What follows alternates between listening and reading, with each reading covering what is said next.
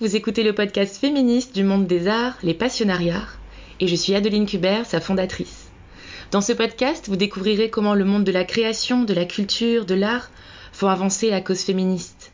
À travers des projets créatifs et engagés, à travers leur parcours, les invités du micro rouge vont, je l'espère, vous nourrir et vous inspirer pour que vous aussi vous puissiez commencer ou continuer à mettre vos pierres à l'édifice. J'espère que chaque écoute participera à éveiller en vous l'inspiration. Écrivez-moi pour me raconter. C'est Stéphanie Dadour, la passionnariat docteur en architecture de l'épisode 18, qui m'a mise en relation avec Cyrine Fatou. Amies, elles se connaissent et partagent en plus de l'amour pour l'art, l'amour pour le Liban. Quand j'ai échangé avec Cyrine la première fois, en direct de Beyrouth où elle vit, elle m'a partagé à cœur ouvert et à travers nos écrans WhatsApp respectifs les problèmes rencontrés quand on est une artiste indépendante et que ça se voit dans l'espace public au Liban. Elle m'a parlé de comment elle veut contribuer à des changements sociétaux grâce à ses créations artistiques qui traitent justement de l'espace public. Des travaux qui parlent de politique, de social et de comment trouver sa place. Elle m'a parlé de comment les artistes ont tout perdu là-bas. Elle m'a parlé de blessures, de ruptures sociales, d'environnements détruits, de gens qui partent mais aussi d'art-thérapie et d'espoir. Je n'ai pas encore la chance de pouvoir voyager pour aller interviewer mes passionnariats du monde. Cet épisode a été enregistré sur Skype, ne soyez pas surpris que l'expérience auditive soit différente. Si cela ne vous convient pas, n'hésitez pas à me mettre en relation avec un sponsor qui pourrait financer ces voyages, une marque ou une entreprise engagée qui voudrait soutenir le podcast par exemple.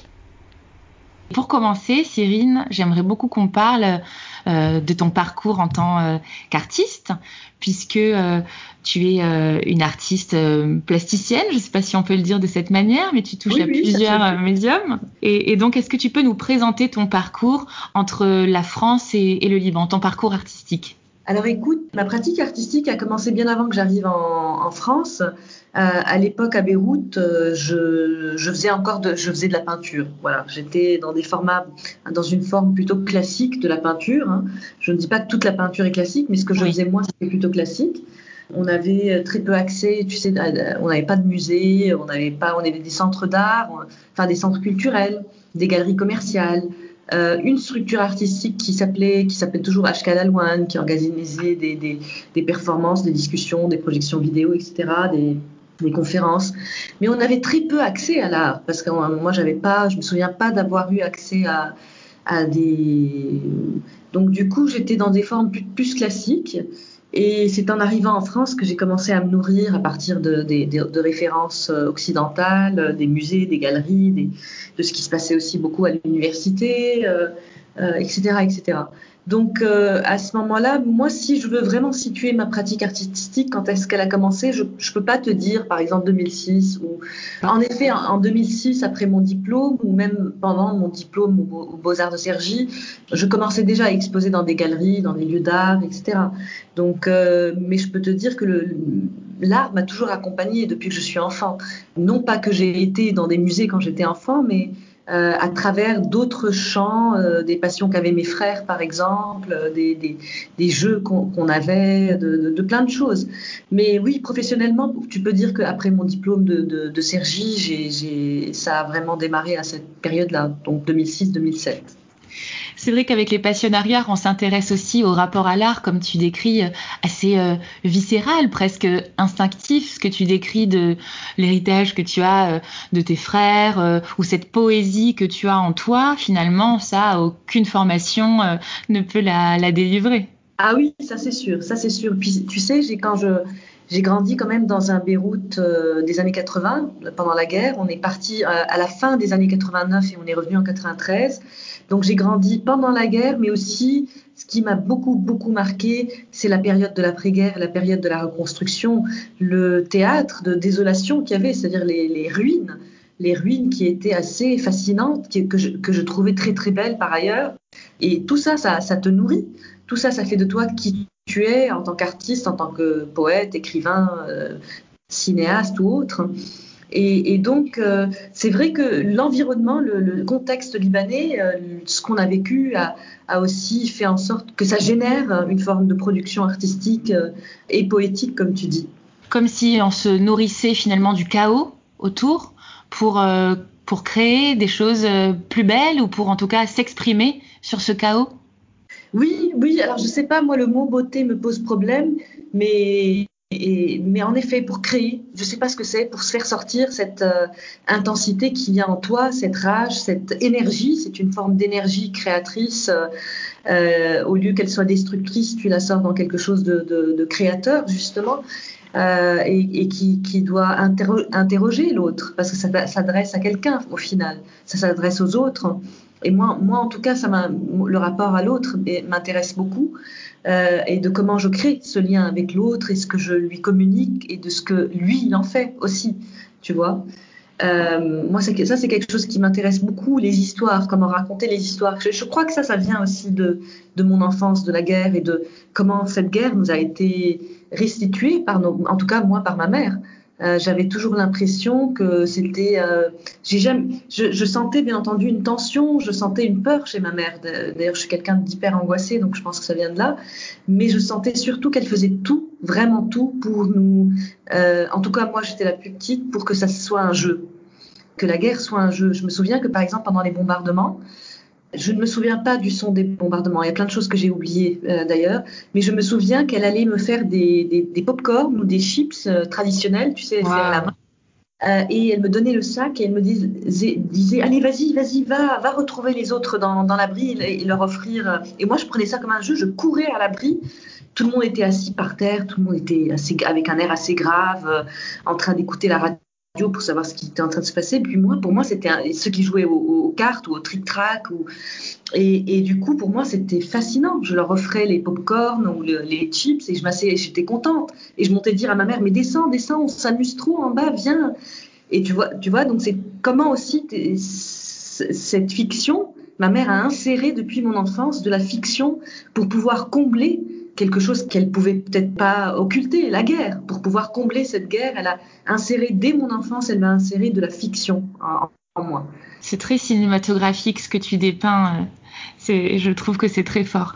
Et d'ailleurs, ça, ça ressurgit finalement, enfin, ça transpire dans ton euh, travail euh, artistique, dans ton travail plastique, puisque tes œuvres explorent beaucoup euh, les relations entre ton pays d'origine et les conséquences de, des conflits et des guerres sur les vies quotidiennes. Est-ce que tu pourrais peut-être nous parler d'une ou deux œuvres majeures ou les plus fortes selon toi qui traitent de ce sujet? Écoute, il y a une œuvre que, moi particulièrement est importante, vraiment très très importante pour moi. Euh, c'est Perdu Gagné. Perdu Gagné, c'est, je l'ai réalisé en 2008 euh, à Beyrouth, euh, au Liban, pardon, où j'ai filmé entre la région nord et le sud et Beyrouth. J'ai filmé 100 femmes. Euh, j'ai filmé 100 femmes et je leur ai posé deux questions très simples face à la caméra, plan fixe, très simple. Hein. Euh, qu'avez-vous perdu et qu'avez-vous gagné dans l'absolu euh, et, donc, je, rencontrais ces femmes ou par hasard, donc dans la rue, en allant par exemple chez le maire ou en rencontrant une femme euh, quelqu'un dans la rue qui me guidait vers d'autres personnes, ou par des contacts. Et pour, pour moi, c'était important de donner cette parole aux femmes parce que je sentais que, que je ne connaissais pas mon pays. Je ne connaissais ni la région nord ni le sud en 2008, puisque moi j'ai quitté le Liban pour aller en France en 2000. La guerre s'est terminée en 91. Et euh, entre-temps, je faisais mes études ici à Beyrouth, euh, j'étais à l'école, donc euh, et le sud et le nord nous étaient complètement inaccessibles euh, pendant la guerre. Moi, je viens de Beyrouth, euh, ce qu'on appelait à l'époque Beyrouth Ouest. voilà, donc à la fois ça me permettait de connaître mon pays physiquement, mais surtout de le connaître à travers la, parole de ces femmes. Ces femmes m'ont raconté des choses extraordinaires, des, choses très douloureuses, parfois des choses joyeuses, parfois des choses plus, plus légères, mais à travers toutes ces paroles, toutes ces histoires, j'ai pu euh, reconstituer mon histoire et mieux la comprendre. Et c'est pour ça que ce projet pour moi est très important et, tout le cheminement, c'est-à-dire que c'est pas juste le rendu final qui est important. Ce sont pas les trois heures de vidéo, ce sont trois heures de vidéo et les 100 polaroïdes, mais c'est vraiment aussi tout le cheminement qui m'a amené à faire ce projet. Comment je l'ai fait, comment j'ai dormi chez, ces femmes, comment je, me suis déplacée d'une région à une autre, euh, euh, d'un village à un autre, comment je me suis installée avec ces femmes, comment j'ai négocié avec elles pour pouvoir qu'elles puissent me livrer leurs paroles, parce que ça n'a pas été simple, parce qu'il faut établir une confiance, parce que leurs hommes, parfois leurs maris, ne voulaient pas euh, sortir de la salle quand je les filmais et, qu'il a fallu négocier, qu'il a fallu leur expliquer. Tout ça, tout, tout ce cheminement fait partie de l'œuvre pour moi. Qu'est-ce que disent ces femmes? Est-ce que il y a euh, un témoignage qui a été particulièrement fort pour toi? Écoute, beaucoup de témoignages ont été très très forts. Euh, et comme ce sont des femmes que j'ai rencontrées, pour certaines avec qui j'ai passé un certain temps, euh, j'ai dormi chez eux ou autres. Euh, mais c'est vrai que les témoignages qui parlent d'une perte euh, de personnes qui ont perdu des, enfants ou un mari ou un frère ou une sœur ou autre à cause de la guerre ou à cause des bombardements, c'est des choses qui m'ont beaucoup marqué. Mais c'est vrai que si, un, si je devais choisir un témoignage, je pourrais pas. Mais par exemple, une personne m'a beaucoup marqué qui est présente dans la première vidéo, qui est, je crois, présente au tout début de cette vidéo. Euh, c'est que elle a vécu la guerre euh, de 2006 et en fait euh, son immeuble euh, a été entièrement détruit. Euh, et vraiment entièrement, c'est-à-dire qu'il y a une bombe qui est, tombée et l'immeuble a, a, été entièrement détruit. Donc heureusement, elle n'a pas eu de décès. Ils n'étaient pas dans l'immeuble, ses enfants, elle, personne n'était dans l'immeuble. Mais elle parlait de pertes matérielles et elle avait un peu honte au début. Elle me disait mais je sais pas si je devrais parler de ça ou pas. Je lui dis mais écoute, mais si, parce que euh, ça parle de, de perte de gain, mais ça, ça, ne veut pas dire forcément que tu as perdu quelqu'un ou que tu as perdu une part de toi. Ou tu as... Et donc elle s'est mise à parler de ses affaires hein, comme ça, de manière assez légère. Et puis elle a enchaîné tout de suite après euh, sur euh, elle, c'est une femme divorcée et sur son statut de femme divorcée au Liban. Et comme tu le, je sais pas si tu le sais, en tout cas au Liban, euh, la plupart du temps, euh, les enfants vont avec le père. Euh, et donc on les enlève à leur père et on, on les donne à, à, leur papa qui bien souvent ne s'en occupe pas. C'est une nanny qui s'en occupe ou sa mère ou sa sœur ou autre. Et la mère se retrouve déshéritée, en fait, de ses, je sais pas si ça se dit, déshéritée de ses enfants. En tout cas, on lui a, on lui a enlevé sa chair. Et donc, euh, et, et, jamais elle a évoqué ça. Jamais elle l'a évoqué dans l'entretien, mais on le ressent et on le ressent à la manière dont elle parle de ses enfants et de son éloignement avec ses enfants à cause de la, là, elle disait à cause de la guerre, etc. Et je sais pas, c'est cette, euh, son visage, sa voix, euh, elle me revient souvent euh, dans des moments où je médite sur, sur euh, mon environnement, sur ce qui se passe dans ma vie, etc. Et c'est vrai que sa force aussi, euh, donc ce que je voulais dire, c'est qu'elle a enchaîné sur euh, son statut de femme divorcée et de comment on, la voit. Elle a du mal à trouver ses mots, elle cherche ses mots et c'est très touchant. Et, puis elle se compare d'un coup à un poulailler, tu sais. Au début, ça m'avait étonné. Elle dit c'est comme si tu avais une poule dans un poulailler. Puis et, en fait, elle trouve pas ces mots pour décrire à quel point son statut de femme divorcée est, une fracture d'une certaine manière dans sa vie de, tous les jours. Euh, euh et, voilà, si je dois vraiment choisir, elles, m'ont vraiment toutes beaucoup touchée, énormément. D'ailleurs, pendant plusieurs années, j'ai vécu avec leur leurs histoires. Ça a été difficile de m'en détacher. Euh, mais, euh, mais ce témoignage-là, qui parle à la fois de choses matérielles, puis d'une perte euh, de ses enfants, sans vraiment l'évoquer, et puis de son statut de femme divorcée dans une société extrêmement patriarcale et machiste et misogyne, c'est, oui, c'est quelque chose qui m'avait beaucoup frappé. Merci beaucoup. C'est super intéressant. Ce que tu dis sur euh, le fait qu'elle avait presque honte euh, d'expliquer que ce qui avait été difficile en termes de perte, c'était la matérialité, comme si elle ouais. se sentait pas légitime d'être euh, peinée, d'avoir perdu que des choses matérielles, alors que le ça. matériel, c'est beaucoup d'ancrage parfois, c'est des racines, donc euh, évidemment que c'est aussi difficile parfois que des pertes humaines. Tout à fait. Elle, elle les mettait pas sur les mêmes parce qu'elle elle avait. En fait, je sentais dans son, dans sa parole, c'est qu'elle avait peur de parler de ça puisqu'il y avait eu énormément de morts, tu sais, beaucoup de oui, destruction, beaucoup de, euh, de blessés graves. Euh, et donc, elle, elle, trouvait ça un peu léger, mais ce léger a enchaîné sur quelque chose d'autre. Et souvent, c'est ça, en fait, perdu gagné. C'est que souvent, ça part de rien. Ça part de j'ai rien perdu, euh, j'ai magnifique famille, j'ai trois enfants, j'ai un mari, je sais pas. Puis d'un coup, ça enchaîne sur mais en fait, je me suis mariée trop tôt, j'ai eu des enfants trop tôt, j'ai perdu ma jeunesse, j'ai pas pu faire les études que j'aurais voulu faire. Ça enchaîne, c'est part de rien pour enchaîner sur des choses beaucoup plus profondes, mais qu'il faut déceler aussi parce que c'est pas facile comme ça d'évoquer ces choses-là euh, face à quelqu'un, à, une inconnue. Euh, et puis voilà, la parole se déploie avec le, temps, avec la confiance euh, et, le temps qu'on passe ensemble, qu'on a passé pour réaliser ces, ces, ces entretiens. Extrêmement thérapeutique comme démarche artistique. Euh, oui, oui, oui. Ça, alors ça, ça, je l'ai compris bien plus tard en fait. J'ai compris peut-être. Euh, j'ai réalisé ce projet en 2007 ou 2008, je me souviens pas, mais je l'ai compris beaucoup plus tard. Euh, sur le moment même, j'étais peut-être trop euh, dans cette dynamique euh, de vouloir. Je voulais faire plein de choses très vite, de, de, grandes choses, etc.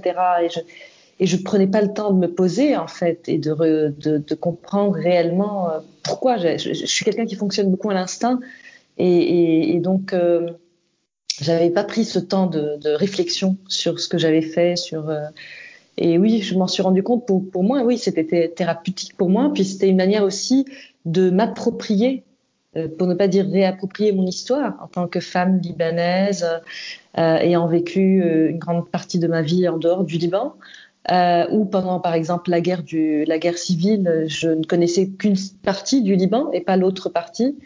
Et donc forcément, ça m'a permis de découvrir, mais vraiment complètement de découvrir mon pays, de découvrir ses géographies, ses histoires, euh, ses guerres, ses, ses, euh, ses, cultures qui sont tellement riches. Euh, j'ai vraiment, c'était un voyage extraordinaire. Euh, et c'est ça ce que j'ai voulu rendre aussi à travers ces, ces témoignages. Euh, bon, c'est quand même trois heures de, vidéo, une heure et demie par une heure et demie, donc c'est c'est pas quelque chose qu'on regarde de, de, de, A à Z. Hein. Mais, euh, mais j'ai voulu rendre ces, ces, histoires, ces petites histoires, j'ai voulu qu'elles soient euh, révélatrices d'un environnement complexe, en fait. On peut la voir encore quelque part? Ah oui, tu, tu, y as accès dans mon, sur mon site. En fait, j'ai, je, je, je, donne euh, sur mon site internet, tu ah, peux voir les, les, deux vidéos. Et elle s'appelle Perdu Gagné parce que c'est marrant, je ne l'ai pas vue dans euh, Works. Oui, ça s'appelle Perdu Gagné, oui. oui, oui. Alors, elle, elle, est peut-être, j'arrive pas à savoir, je vais te dire, elle est peut-être dans vidéo, mais elle doit être dans. Ah, c'est pour ça, effectivement, je regardais dans, dans Works. Voilà. On partagera de toute façon euh, les liens et, et les œuvres qu'on cite dans cet épisode sur la page du site des passionnariats qui te sera dédiée, Cyrine, pour que euh, les auditrices et les auditeurs euh, s'y réfèrent ah, et puissent eux aussi voir les œuvres que tu, que tu mentionnes. Est-ce qu'il y en a une deuxième que tu voudrais évoquer? Alors c'est vrai que moi non plus je la vois pas là. Lost and One, elle s'appelle Lost and One. Ah c'est ça, ok. Voilà, en anglais. On mettra le lien. Et une autre, il y en a plusieurs. Il y a aussi euh, une œuvre que je trouve qui est très importante que j'ai réalisée avec l'architecte Stéphanie Dadour qui s'appelle From Syria to Palestine, El Autostrade. Euh, Très bien, qu'on a reçu au micro rouge des passionnariats aussi d'ailleurs. Ah bah c'est super. Écoute, c'est une œuvre importante qui, qui, dont je crois la dimension sera mieux connue plus tard, bien plus tard, dans une dizaine, une quinzaine d'années ou même plus. En fait, on a filmé euh, de la frontière syrienne, à une vingtaine, trentaine de mètres de la frontière syrienne nord, avec le nord du Liban, jusqu'à la pseudo-frontière palestinienne, parce qu'il n'y a pas de frontière, il y a euh, une sorte de barrage avec les, la finule, etc. Tu peux pas là avoir accès à... Donc on a voulu filmer avec deux caméras, une caméra frontale et une caméra qui est placée sur la droite. Euh, alors je vais, je vais expliquer pourquoi la droite, parce qu'à la droite il y a la mer, mais il y a aussi surtout tous euh, toute cette inaccessibilité à la mer et tous les euh, barrages, euh, disons, de l'armée. Donc c'était important de montrer aussi, on voulait te montrer juste à travers cette traversée qui dure 4 heures. Donc imagine, tu peux traverser tout le Liban en 4 heures. à travers cette traversée de 4 heures, on a voulu montrer, parler du Liban à travers différentes strates, sociales, politiques bien entendu, euh, architecturales, parce que ça parle, hein, la ruralité dans le nord est différente de la ruralité euh, dans le sud, etc. on a voulu vraiment qu'à travers l'image, parfois le son parce qu'on avait la radio, parfois, mais vraiment un travail hyper conceptuel, hyper radical, parler du Liban à travers cette traversée de 4 heures. Et donc, euh, comment ces paysages changent. Euh, comme je, te l'ai dit, donc à droite, tu as accès à la mer, mais tu as aussi ces, toute cette inaccessibilité où tu as des murs, euh, des pans entiers de murs. Les moments où il a fallu enlever les caméras parce qu'on a beaucoup de barrages militaires. Donc, on a enlevé les caméras, mais on les éteignait jamais. Elles étaient, donc, la caméra continue à enregistrer et c'est visible aussi dans le film de 4 heures. Euh, et puis, les moments où la caméra s'éteint parce qu'il faut, changer la batterie, parce que c'est des petites caméras ou parce qu'il faut changer la carte mini SD, là, on a fait un bandeau noir. Donc, euh, c'est un, en fait, c'est un écran divisé en deux. Tu as la caméra du haut qui est diffusée en haut et la caméra du bas en bas. Donc, c'était important de restituer à la fois cette expérience des 4 heures. Bien entendu, un spectateur lambda comme ça ne va pas rester pendant 4 heures devant, devant la projection. C'était restituer cette expérience, restituer cette durée de 4 heures, euh, cette traversée, mais surtout restituer les différentes strates de, lecture de ce pays à travers l'image. Merci beaucoup. On partagera euh, ces vidéos euh, qui, sont effectivement visibles. Je les ai sous les yeux pendant ton récit sur, ton site, sur ton site internet.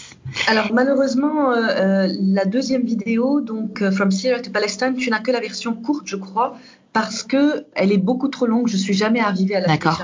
En tout cas, ça nous projette bien dans dans ce que tu nous expliques et, bravo et merci de, partager ainsi sur ton site euh, tes œuvres et, tout ton travail. Je trouve que, c'est très complet et on peut vraiment euh, être immergé finalement dans, ton univers et dans tous tes propos et tes engagements. À propos d'engagement, euh, j'aimerais qu'on parle finalement aussi de ton féminisme, puisque tu es une artiste féministe. Comment s'est construit cet engagement-là? Alors écoute, ça s'est construit euh, pas du tout de manière structurée comme ça pourrait l'être. Par exemple, euh, voilà, je, n'ai pas été confrontée à des études sur le genre euh, à l'université malheureusement. Je pense qu'à l'époque, c'était quand j'ai commencé à faire mes études dans les années 2000, c'était pas du tout à la mode.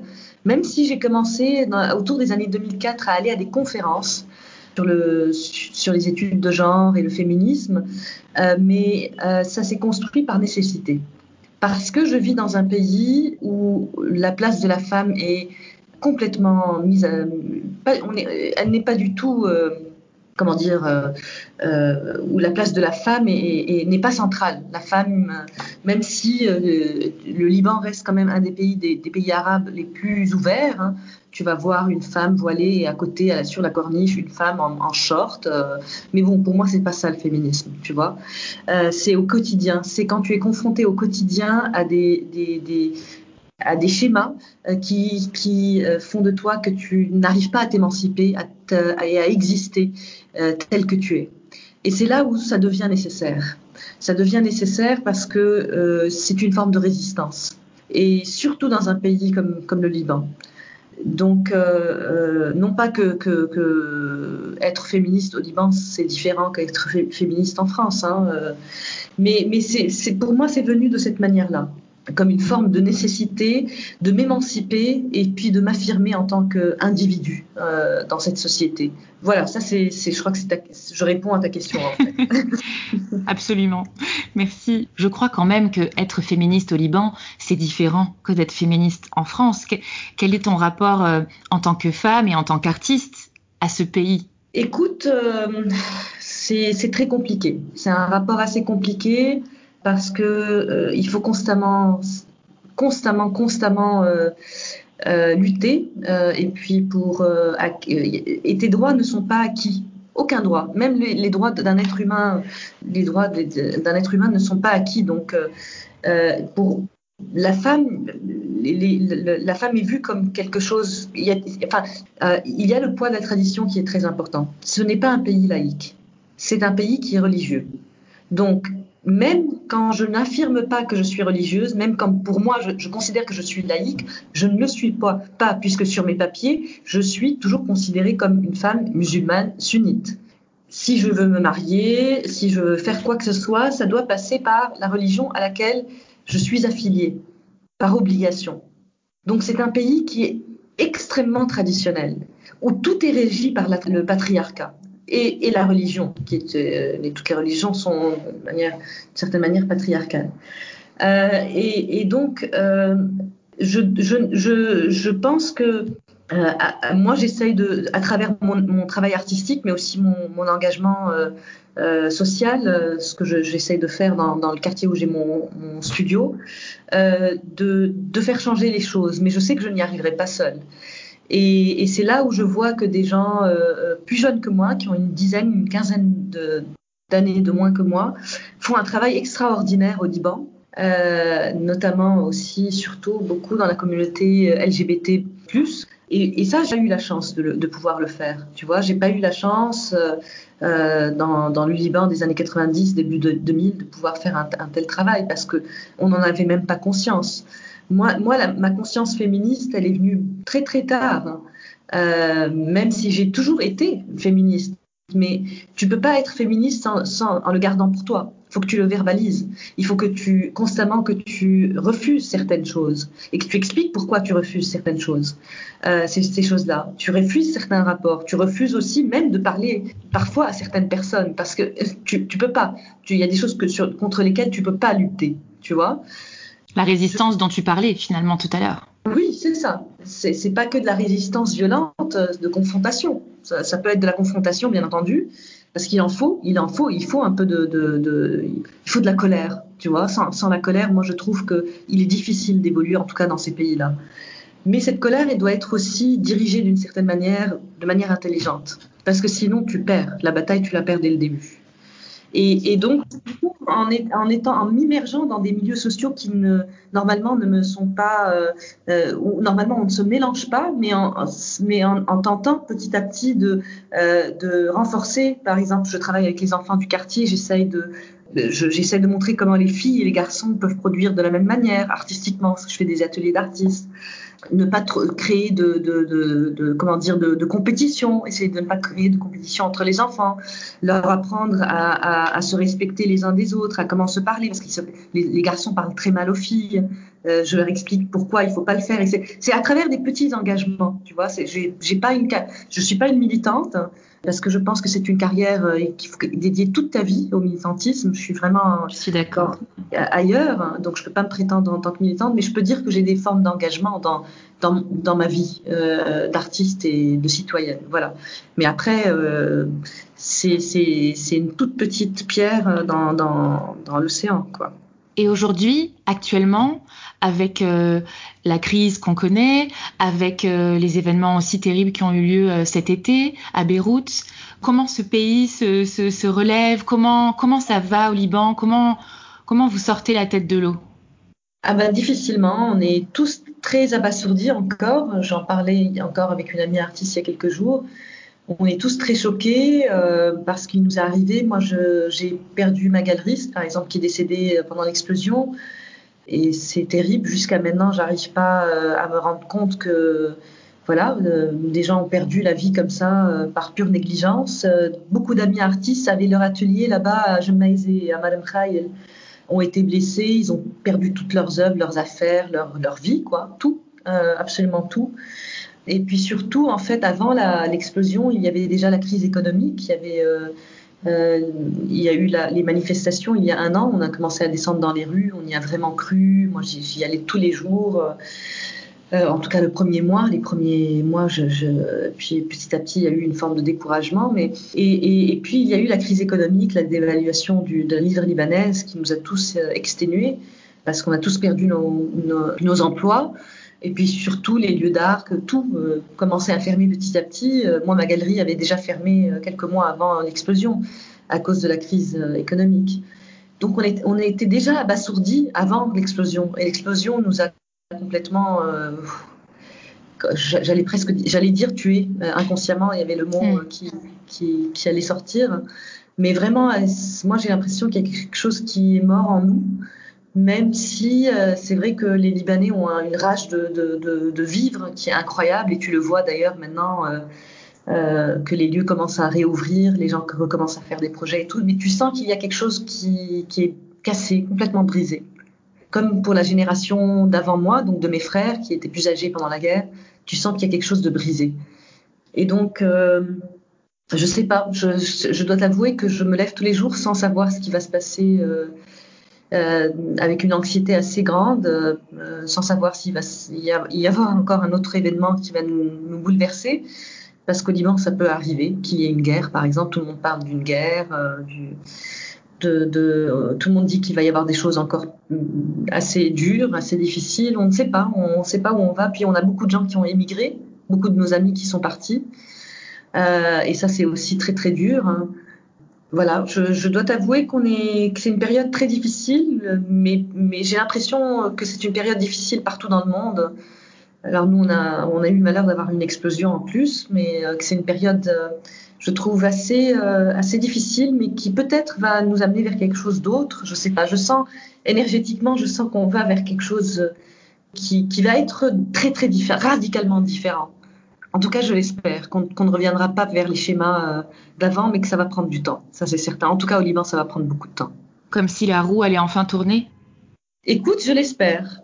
Je l'espère. J'ai du mal encore à, y croire parce qu'on est un peu, on, est fatigué. Moi, moi, en tout cas, si je parlais de moi, je suis hyper fatiguée, très fatiguée, parce qu'on a eu deux années, on a eu vraiment deux années assez difficiles. Euh, et, et, et l'explosion nous a montré à quel point on était vulnérable vraiment à quel point le, on était tous vulnérables, tous et, tout était vulnérable. C'est-à-dire que quand tu as de l'acier qui plie, euh, tu te dis oui, on est vraiment vulnérable. Mm. Et tous ces, tous ces morts, toutes ces personnes qui sont décédées pour rien, tous ces gens qui ont perdu euh, tout, qui ont vraiment perdu leur vie. Quand, quand, quelqu'un, quand, quand, quand, tu as une destruction, tu reconstruis petit à petit, c'est pas grave. Quand tu perds tes affaires, c'est pas grave. Mais quand tu as quelqu'un qui a perdu euh, son enfant ou sa sœur, son conjoint, sa conjointe, euh, voilà, c'est c'est plus difficile. Mais, mais je pense que je, mais je, je, je, circulais hier la, la, nuit en voiture et, et je me disais, je, je, me disais vraiment ça. Je me disais, c'est incroyable les Libanais comme ils sont. Je, déteste ce mot. Je le déteste, mais je vais le dire quand même. Euh, comme, comme ils sont résilients. Parce que, Pourquoi tu détestes ce mot? Parce qu'on en a marre qu'on dise, tout le temps des Libanais qui sont résilients, tu vois. On aimerait pouvoir euh, vivre euh, décemment, de manière euh, pas de constamment vouloir se reconstruire, rebondir sur une. On aimerait que les choses soient plus. Mais voilà, mais c'est vrai qu'on est résilient, que c'est un peuple qui est très très résilient qui est très résilient, qui est, et qui est très marqué aussi. Hein. Tu, tu, regardes les visages, c'est des visages hmm. très marqués mais il y a quand même une, envie de vivre. Et, je pense que l'envie de vivre va, de toute manière reprendre le dessus. Et l'art, par exemple, ce soir je vais à une performance, demain soir je vais à une autre performance. Il y a de nouveau plein d'événements artistiques qui, se passent. Euh, N'oublions pas l'engagement citoyen qui est extraordinaire, qui n'a jamais cessé. Et, et ça, ça te donne de l'espoir. Juste de voir comment les gens sont en train de lutter pour essayer de faire rentrer des médicaments euh, au Liban, euh, que ce soit les Libanais ou d'autres, euh, les gens, ceux qui cuisinent tous les jours pour les pauvres, ceux qui s'occupent de la communauté LGTB parce qu'ils n'ont plus d'argent pour les loger, pour les nourrir. voilà, c'est tous ces engagements. Tu te dis, mais je peux pas m'écrouler en fait. J'ai envie de m'écrouler, j'ai envie complètement, mais je peux pas. Je peux pas me le permettre.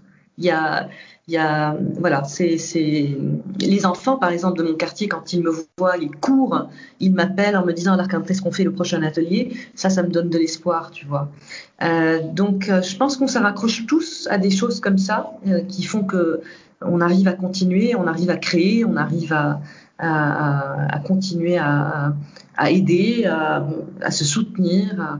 je sais pas, je sais pas comment on fait. Je te jure, je sais pas comment on tient parce que vraiment la situation est très très difficile, surtout économiquement aussi maintenant. Tu, sais qu'avec notre argent qui est confisqué dans les banques, euh, euh le fait qu'on soit, euh, il y a 90% de chômage, euh, les, les, violences, les vols, les, les voilà, les, les, crimes qui ont, qui ont beaucoup augmenté.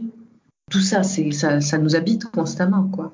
Mais il y a une, une envie de, de, de surpasser, mais j'ai l'impression que ça va pas être facile. J'ai l'impression que ça va être difficile, mais, mais qu'on peut pas rester. C'est pas possible de continuer à, à, à, vivre dans un tel système politique, en tout cas.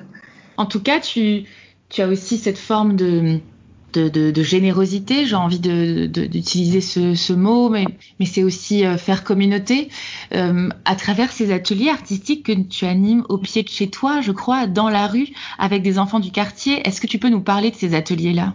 Arrivé avant l'explosion. C'est arrivé avant l'explosion parce qu'en fait, les enfants, euh, la plupart des enfants qui sont dans, ma, dans mon quartier, là où j'ai mon atelier, sont des immigrés euh, syriens. Euh, et, et, donc, pendant le corona, ils sont plus allés à l'école pendant des mois. Et je les voyais, les pauvres, euh, vraiment, ils, ils ont nulle part où aller, ils n'ont pas les moyens d'aller se promener, etc., de rien faire. Ils sont enfermés dans ce quartier où ils se font constamment gronder parce qu'ils font trop de bruit je me suis dit, il faut que je leur fasse quelque chose. Il faut que je fasse quelque chose avec ces, ces... Et puis il y a beaucoup de tensions en fait avec les d'autres communautés qui habitent dans le quartier. Donc je me suis dit, en faisant une, un événement artistique, culturel, peut-être que ça va les réunir. Et donc avec un groupe d'amis, on a, créé une, on a, fait une projection de film, d'un film, dans, la rue. On a mis euh, un tapis par terre, des chaises. Euh, un ami Zico, euh, Zico House nous a prêté le matériel, nous a prêté main forte hein, dans tout, même niveau humain. et on a fait projeter un film libanais. Et, et c'était vraiment très très chouette. Les enfants aussi à la fin chantaient, etc. Après cet événement, nous on l'avait fait comme ça. Après cet événement, bon, on n'a plus rien fait. Puis il y a eu l'explosion quelques semaines plus tard, hein, je crois deux ou trois semaines plus tard. Et, là, euh, d'autres amis qui arrivaient de France avec du matériel, euh, euh, du matériel de dessin, des, de la pâte à modeler, etc., de la peinture, on a décidé de faire un deuxième atelier, un, premier atelier dans le quartier pour qu'ils puissent extérioriser. Les enfants ont été très traumatisés hein, par l'explosion, pour qu'ils puissent extérioriser leur vécu. Voilà, donc on a fait cet atelier en bas de chez moi. Et, ça a été une réussite. Ils ont vraiment euh, beaucoup apprécié, les enfants ont beaucoup apprécié, puis on a posté les photos sur Instagram et Facebook. On a eu des soutiens de, personnes euh, qui nous ont apporté du matériel ou donné de l'argent pour acheter du matériel. Et c'est là où j'ai décidé d'inviter à chaque fois euh, un artiste pour qu'il vienne faire un atelier avec les enfants. Donc chaque semaine, il y avait un artiste différent qui venait animer un atelier avec les enfants. Et jusqu'au jour où il y a eu des cas de Covid dans le quartier, où il a fallu vraiment arrêter pendant deux mois. Et, on a repris il y a exactement euh, un peu plus d'une semaine. Et, c'est très très important. Les mamans viennent me voir. C'est des gens qui viennent de milieux euh, très très pauvres, euh, dont qui ont tout perdu en Syrie, qui ne leur reste plus rien. Ils vivent dans des conditions vraiment très difficiles au Liban, extrêmement difficiles, et ils sont pas très appréciés non plus dans le quartier. Tu vois, à chaque fois qu'il y a des communautés, euh, voilà, des exilés, euh, il y a souvent, que ce soit au Liban ou ailleurs, des tensions entre les communautés. Et donc, euh, il n'y a pas que des Syriens. J'ai aussi deux, deux, jeunes Libanais du quartier qui viennent participer, parfois plus, ça dépend. ils viennent participer à l'atelier. Mais c'était important de le faire parce que je l'ai pas fait du tout dans, dans tu vois, j'ai pas réfléchi. C'est comme le féminisme. Tu me posais la question tout à l'heure, euh, euh mon engagement personnel, euh, etc. C'est des choses qui se sont imposées d'une certaine manière à moi. Elles sont venues à moi et je, je les ai vues et je, je me suis dit voilà, il faut que je fasse quelque chose. Est-ce que tu peux nous parler de ta vision des, de l'art finalement et de ses pouvoirs sur les individus? Waouh, ça c'est un questionnement que j'ai souvent avec euh, mes étudiants, que j'avais avec mes étudiants, euh, sur euh, justement que peut l'art. C'est une question que je leur posais tout le temps. Parce que ça m'intéresse de, de, savoir ce que, quel est leur point de vue. Euh, surtout que la plupart des étudiants que j'ai eus ne, ne, venaient pas de milieu artistique, mais plutôt faisaient des études en médecine, biologie, euh, euh, ingénieur ou autre, même cinéma. Je voulais dire des arts plastiques. Hein. écoute, moi je pense que l'art peut, peut changer beaucoup de choses toute forme d'art, que ce soit la poésie. Moi, je trouve que la poésie, c'est un art qui est vraiment majeur. Euh, le cinéma, la littérature, euh, le street art, euh, la musique, etc. L'art, sans l'art, on ne peut pas vivre. Moi, en tout cas, je vois pas comment on peut vivre sans, art. Et l'art est présent dans tout ce que l'on fait. même dans les séries télévisées, tu sais, euh, moi, je sais que les enfants de mon quartier regardent des séries télévisées indiennes. C'est une forme d'art populaire, tu vois. Euh, après, ça dépend de. Tu me dis art et moi j'aimerais te demander de quel art tu, me parles. Il y a art et il y a art. Est-ce que c'est l'art qui est dans les musées et dans les galeries? Ou est-ce que c'est un art plus populaire? Ou est-ce que c'est un art plus accessible comme le cinéma euh, grand public? Ou est-ce que c'est le cinéma d'art et d'essai? Voilà, je sais pas. Je sais pas, mais je sais que moi, en tout cas, l'art m'a changé ma vie tu vois.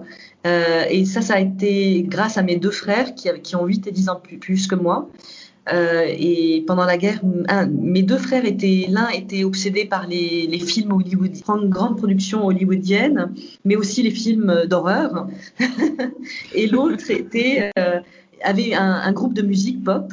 L'un écoutait de la musique hard rock, mais vraiment hard rock, euh, assez, assez dur, et l'autre écoutait de la musique pop et avait aussi un groupe de musique pop. Donc j'ai été très vite initiée à l'art et notamment aussi à l'utilisation de la caméra vidéo qui, qui était très présente à, à, la maison à travers mes deux frères et à travers leur vision, leur, leur, rapport au monde, etc. Et je pense que oui, l'art peut changer des choses. Je le vois sur les, les enfants, par exemple les enfants qui, qui, font cet atelier, euh, je, je, vois comment euh, ils sont dans une certaine énergie avant de faire l'atelier, ils sont dans une autre énergie, en tout cas quand ils sont en train de travailler et concentrés sur leur dessin ou leur production, etc. Mais voilà, je ne sais pas si j'ai répondu, j'ai essayé d'y répondre en tout cas. Tu as parfaitement répondu parce que c'était exactement là où en fait j'avais envie de, de t'amener et c'est pour ça que cette question arrivait euh, après ton récit sur euh, les ateliers que tu mènes avec euh, ces enfants. C'est-à-dire que finalement derrière le mot art, je mets à la fois toute, toute la culture artistique, les œuvres qu'on peut voir dans les musées ou, ou ailleurs, mais je mets aussi les, les pratiques je mets euh, ce qu'il y a euh, dans, dans nos vies euh, au plus proche de nous comme création. Donc ça va de, de, de l'art populaire aux, aux choses qu'on va concrètement faire, produire avec n'importe quel matériau qui peuvent, je, je le crois, euh, mettre euh, des, des, des, femmes et des hommes dans des états particuliers de concentration, de méditation, de recul sur soi, et c'est des sujets, nous, qu'on traite d'ailleurs euh, au travers d'Art Working Promise jusqu'à l'entreprise et, et, et, comment les gens travaillent et évoluent ensemble dans un espace qui est l'entreprise quand ils sont entourés d'art et de poésie. Donc oui, oui tu as parfaitement répondu à cette question, bien sûr. et, et d'architecture, oui, l'architecture, je pense que l'architecture aussi a une influence énorme euh, sur notre perception en tant qu'individu. Pourrais-tu nous décrire l'architecture du Liban et plus précisément de Beyrouth?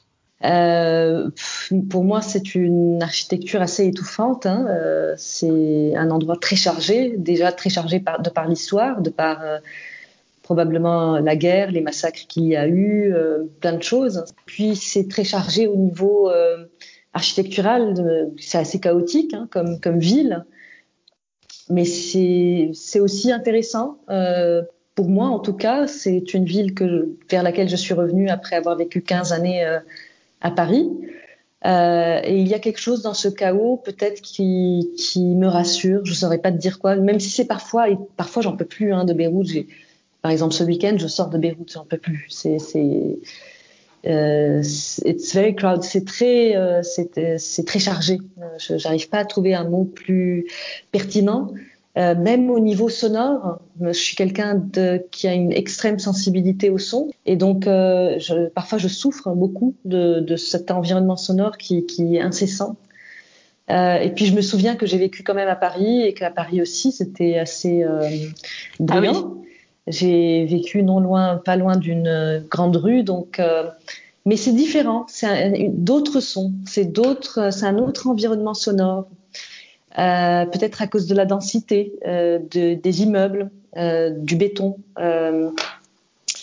Et puis, et, et, mais ce qui est différent maintenant avec le confinement, on est dans une sorte de confinement total, hein, c'est pas complètement total. C'est très, c'est très agréable en fait euh, à un moment donné de ne plus entendre les voitures. Euh, c'est très agréable. Je marche parfois le soir là qu'on n'a pas vraiment le droit de sortir, mais il m'arrive de sortir et de marcher le soir et, et ce vide, tu sais, ce vide, c'est extraordinaire. Et je trouve que Beyrouth, est, elle a un charme quand même. Souvent, les gens tombent sous le charme. C'est où tu l'aimes ou tu la détestes, vraiment. Elle a une sorte de charme qui, je ne sais pas d'où, je pense que ça vient de son histoire. Hein. C'est vraiment, elle porte des, des, strates d'histoire euh, extraordinaires et, et, de son peuple aussi. Hein. Euh, donc, euh, oui, tu as vu, j'ai divagué, mais tu me parlais de l'architecture de Beyrouth. Euh, c'est une architecture qui est, difficile, qui est ardue, tout comme son histoire, tout, comme ce qu'on vit en ce moment, euh, qui est chaotique, qui peut être euh, étouffante. Et puis à des moments donnés, tu te retrouves, par exemple, le quartier où j'ai mon atelier, c'est un petit bijou, un endroit qui est assez, assez beau, encore protégé de la boboisation, disons. Et, et, puis parfois, tu as des endroits comme ça heureux où tu fais des rencontres, où tu voilà, mais c'est le propre de Beyrouth, euh, je crois, et tous les cinéastes qui, qui la filment depuis très longtemps. Hein, tu sais, euh, euh, je pense qu'ils ressentent cette énergie qui, qui, est vitale. Il y a une énergie vitale dans cette ville euh, qui, où on se sent euh, exister, vraiment, euh, constamment, mais jusqu'à l'épuisement. Voilà. Tu as un cinéaste à nous citer ou, ou une qui a pu représenter la belle Beyrouth? Il y en a plusieurs. Alors, la belle Beyrouth, je sais pas. Il y en a plusieurs. Euh... Ah, en plus, je t'aime pas trop ce mot belle ou beau. Ouais, c'est vrai. C'est ça. Un autre. euh, écoute, il y en a plusieurs. Euh, Jocelyne Saab, c'est une cinéaste qui est décédée, alors je me souviens plus, il y a deux ans peut-être, que j'aime beaucoup et qui, a, qui est militante avant tout et une femme cinéaste qui a été euh, qui a fait des films extraordinaires et euh, j'analyse un de ses films euh, dans, dans, dans, mon livre qui va sortir en quelque temps et, et, et, elle a en fait elle a fait un film qui peut paraître naïf à premier abord mais en fait pas du tout où elle déconstruit l'histoire de Beyrouth du Liban mais aussi de beaucoup de Beyrouth euh, à travers des montages de films euh, okay. d'occidentaux, ouais, d'occidentaux et arabes, les deux. Et elle fait jouer le rôle à deux, deux jeunes filles. Euh, euh, donc c'est filmé, je crois, au sortir des guerres. elle fait le jouer le rôle à deux jeunes filles qui, qui veulent découvrir Beyrouth et qui vont dans un cinéma rencontrer Monsieur Farouk. Il lui demande de, de, de leur montrer Beyrouth, de leur raconter l'histoire de Beyrouth. Donc elles s'assoient dans leur fauteuil et lui il se met à leur projeter des films. Et puis d'un coup elles sont projetées à l'intérieur des films et elles jouent des rôles à l'intérieur ah. des films. Alors après il y a des rôles que moi me conviennent pas en tant que féministe, mais mais c'est un très beau film, c'est un très beau film et parce que de, de par, pour moi, j'ai, eu énormément de matière à réfléchir. J'ai beaucoup aimé euh, comment elle a su déconstruire cette ville. Il y a un autre film qui m'a beaucoup marqué, dont je parle aussi dans mon, mon, mon, mon bouquin. Euh, c'est euh, le film de Rassan Salhab, euh, qu'il a tourné, je crois, je ne veux pas dire de bêtises, 92, 93, quelque chose comme ça, aussi au sortir des guerres, qui s'appelle euh, Beyrouth fantôme. C'est un très long film de trois heures, il me semble. C'est une fiction, l'histoire d'un homme qui revient à Beyrouth après avoir euh, disparu pendant plusieurs années. Ses camarades, sa sœur pensaient qu'il qu avait été tué, assassiné au combat, et en fait, il avait pris l'identité de quelqu'un d'autre. Il était parti, il est revenu, donc il revient tel un fantôme qui revient dans une ville fantôme par ailleurs. Et euh, dans le film, il interviewe ses, euh, euh, comment dire, acteurs, qui sont souvent ses acteurs fétiches. Il interviewe ses acteurs et il, ces acteurs parlent en leur nom de leur histoire, de leur, de leur rapport à la guerre, mais surtout de leur rapport à l'après-guerre et de ce qu'ils ont perdu, d'une certaine manière, à cause de cette guerre et de cette nostalgie de la guerre. C'est incroyable. C'est un très très beau film qui ça m'avait beaucoup touché. Puis je l'avais vu, je t'avais dit dans le, euh, il y avait des, beaucoup de festivals dans les années 90. C'est comme ça que j'ai découvert la plupart des films libanais, des longs, des courts métrages, mais aussi d'autres festivals, euh, euh, des films euh, iraniens, etc. Donc c'est comme ça que je l'avais découvert et je l'ai redécouvert bien plus tard quand j'étais en train de faire ma thèse à l'époque et, et que j'ai voulu en parler dans, mon, dans ma thèse.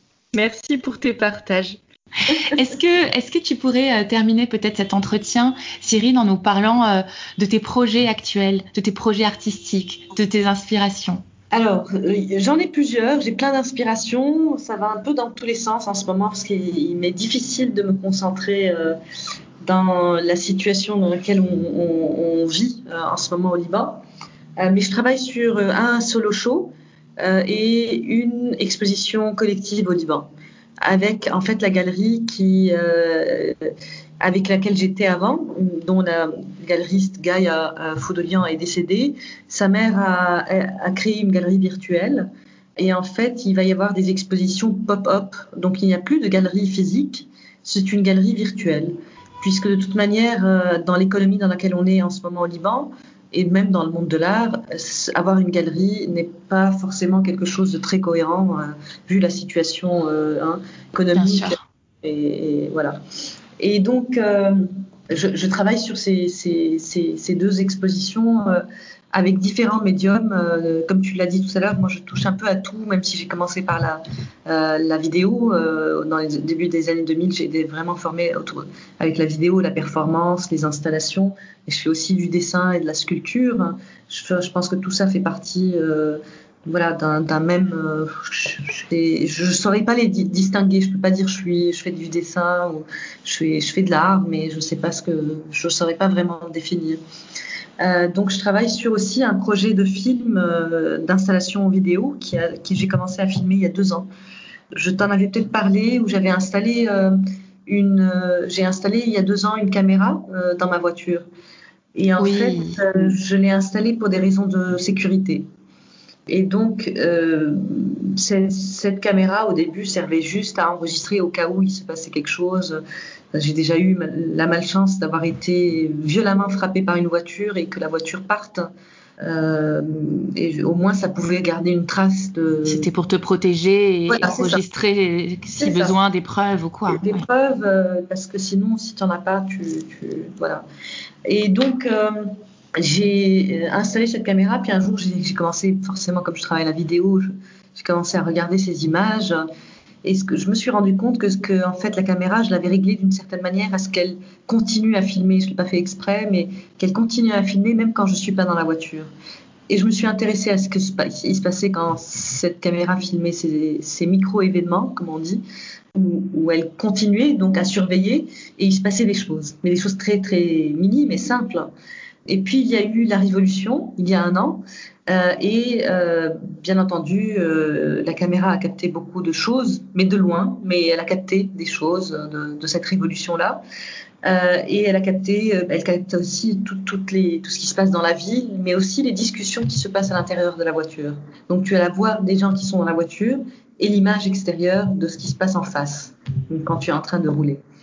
Et donc, je suis en train de travailler depuis plusieurs mois sur cette installation vidéo qui sera euh, probablement présentée dans mon solo show, qui rejoint un peu euh, From Syria to, Palestine, mais où on ne restitue plus un trajet, une expérience, mais là, vraiment, tu es, tu, tu, rentres dans plein d'histoires, mais vraiment beaucoup d'histoires, et notamment dans beaucoup de géographies différentes. et puis, tu, tu, tu, tu as un filtre d'une certaine manière, hein, tu filtre des mondes euh, sans, sans, que ces gens-là ne le sachent forcément. Euh, mais à travers ce, cette vidéo, je, crois que je suis en train de boucler une boucle qui est de 5 ans. Ça fait 5 ans que je suis au Liban. Je ne sais pas si je vais rester, je dois t'avouer que je, suis en train de voir si je vais pouvoir partir ou en tout cas être plus présente euh, à Paris euh, qu'au Liban en ce moment parce que c'est assez difficile.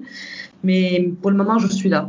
En tout cas, elle boucle ces 5 ans. Elle va boucler un peu cette, installation, ces cinq années de, de vie que j'ai passées au Liban et mon rapport à la ville et, et à, à, la fascination que j'ai avec cette ville, mais aussi avec les histoires de cette ville. Et donc, je crois que, que cette vidéo va être, euh, c'est quelque chose, c'est un projet qui pour moi est très très important en tout cas, et que j'ai hâte de, de, de le montrer. Merci beaucoup. Merci beaucoup Cyrine, j'espère que j'aurai l'occasion aussi de te rencontrer euh, en, en, réel euh, bientôt. Donc j'espère euh... aussi oui quand cette situation euh, sanitaire euh, ben je sais pas, j'espère qu'on va s'en sortir tous pour qu'on puisse se revoir, se prendre dans les bras, s'embrasser, se toucher. Absolument. Cyrine, est-ce que tu peux me donner la définition de ton féminisme? Alors pour moi, euh, être féminisme, mon féminisme, c'est vraiment un, un, un, engagement de tous les jours, c'est une lutte de tous les jours. Mais parce que je viens du Liban, parce que je viens d'une famille euh, traditionnelle, ma, mère est syrienne, mon père est, libanais, donc j'ai forcément eu une culture assez traditionnelle et, j'ai grandi dans un monde de, garçons, hein, euh, beaucoup de garçons dans, la famille. Euh, et, donc, mon féminisme, c'est vraiment une, lutte du, quotidien pour, pour que je, ne fasse aucune concession sur mes désirs, avant tout, euh, en tant que femme, mais ensuite en tant que femme lesbienne, en tant que femme lesbienne arabe, encore plus. Et aucune concession sur mes désirs, aucune concession sur de comment je parle, comment je me comporte, comment je m'habille et, et comment je m'adresse aux autres et notamment aux hommes dans cette société. Je ne saurais pas te dire exactement. Voilà, je ne pourrais pas te dire c'est un féminisme social, c'est un féminisme social. Je sais pas, je ne saurais pas te dire tout ça.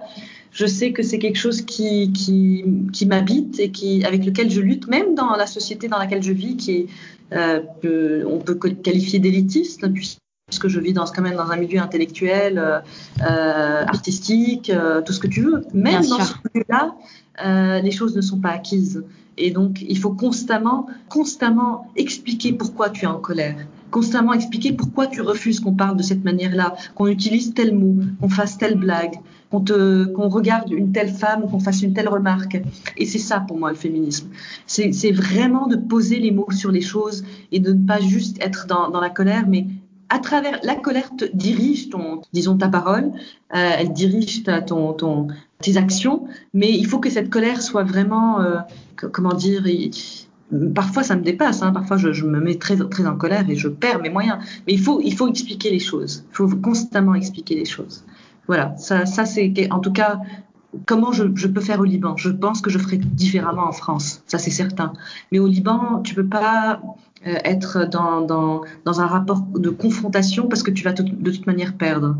C'est les gens sont extrêmement passionnés, euh, euh, il y a beaucoup de violence, il y a beaucoup de colère, il y a beaucoup de, de il y a beaucoup de frustration, beaucoup et beaucoup de tension. Donc forcément, ça, ça, ne peut que finir mal. Donc d'où le fait d'essayer d'être dans c'est ça en fait ce que j'ai appris de ma mère aussi, c'est d'être dans la négociation, c'est de négocier constamment. Et, et c'est pas c'est pas toujours facile, pour te dire la vérité. Je veux bien te croire. Avant juste euh, d'arrêter l'enregistrement, je vais devoir te poser euh, la question euh, que je pose à toutes mes passionnariats, qui est si tu devais me présenter une passionnariat, donc une femme féministe du monde des arts, qui me présenterais-tu? Alors je te recommanderais une, une amie que j'ai connue à Paris en 2004 qui s'appelle Leila Saadna et qui est euh, à la fois euh, militante, féministe, qui vit en Algérie et qui aussi fait des films, des documentaires, mais aussi des, des essais. En fait, c'est quelqu'un qui, qui, pendant longtemps, ne connaissait pas son pays d'origine, ni la langue, ni son pays, ni rien. Et puis euh, après son diplôme, euh, elle, a passé quelques temps à, Berlin, puis elle est repartie, elle est partie en fait en Algérie, euh, retrouver, rencontrer sa famille. Elle a appris la langue qu'elle parle parfaitement bien maintenant, et elle s'est engagée dans le militantisme, dans le dans le féminisme, le militantisme féministe. et voilà, c'est quelqu'un qui m'a beaucoup apporté à l'époque où je l'ai rencontrée, qui m'a fait découvrir énormément de choses, notamment la danse contemporaine, la musique électroacoustique. Euh, je, premier spectacle où elle m'avait pris voir Pina Bausch et Sacha ah, Valls et d'autres. Euh, la musique électroacoustique parce qu'elle la pratiquait à l'époque, elle l'étudiait euh, et qui m'a ouvert euh, en fait les yeux sur l'engagement, qui m'a appris. J'étais déjà engagée à Beyrouth, mais qui m'a appris euh, à être engagée différemment à Paris euh, et qui m'a surtout aussi appris à, avoir confiance en moi, qui a cru en moi et donc du coup moi j'avais cru aussi en moi à l'époque. Voilà. Et c'est, tu pourrais euh, ouais voir ses films si tu la contactes, tu peux aussi euh, lui demander de t'envoyer ses films. Elle est venue au Liban en 2006. Elle a réalisé plusieurs, elle filmait déjà à l'époque en Super 8 et en 16 mm. Là, je sais pas, je pense qu'elle est plutôt passée au digital. Mais elle a fait un très beau film sur, euh, sur sa grand-mère et son histoire euh, euh, algérienne. Et tu, voilà, tu pourrais, si tu as envie, la, la contacter. Merci, Merci beaucoup, Cyrine. Merci beaucoup, Cyrine. C'était parfait. Merci de m'avoir reçu, en tout cas. Merci pour votre écoute et pour votre soutien pour les passionnariats. Si cet épisode vous a plu, n'hésitez pas à le partager sur les réseaux sociaux et à nous noter 5 étoiles sur Apple Podcast. Ça nous aide beaucoup et ça participe à faire rayonner davantage mon invité et ses propos engagés. Pour retrouver toutes les ressources de l'épisode, pour la soutenir elle aussi, rendez-vous sur le site ou sur la newsletter du podcast. Direction lespassionnariats.com. À très bientôt pour un prochain épisode.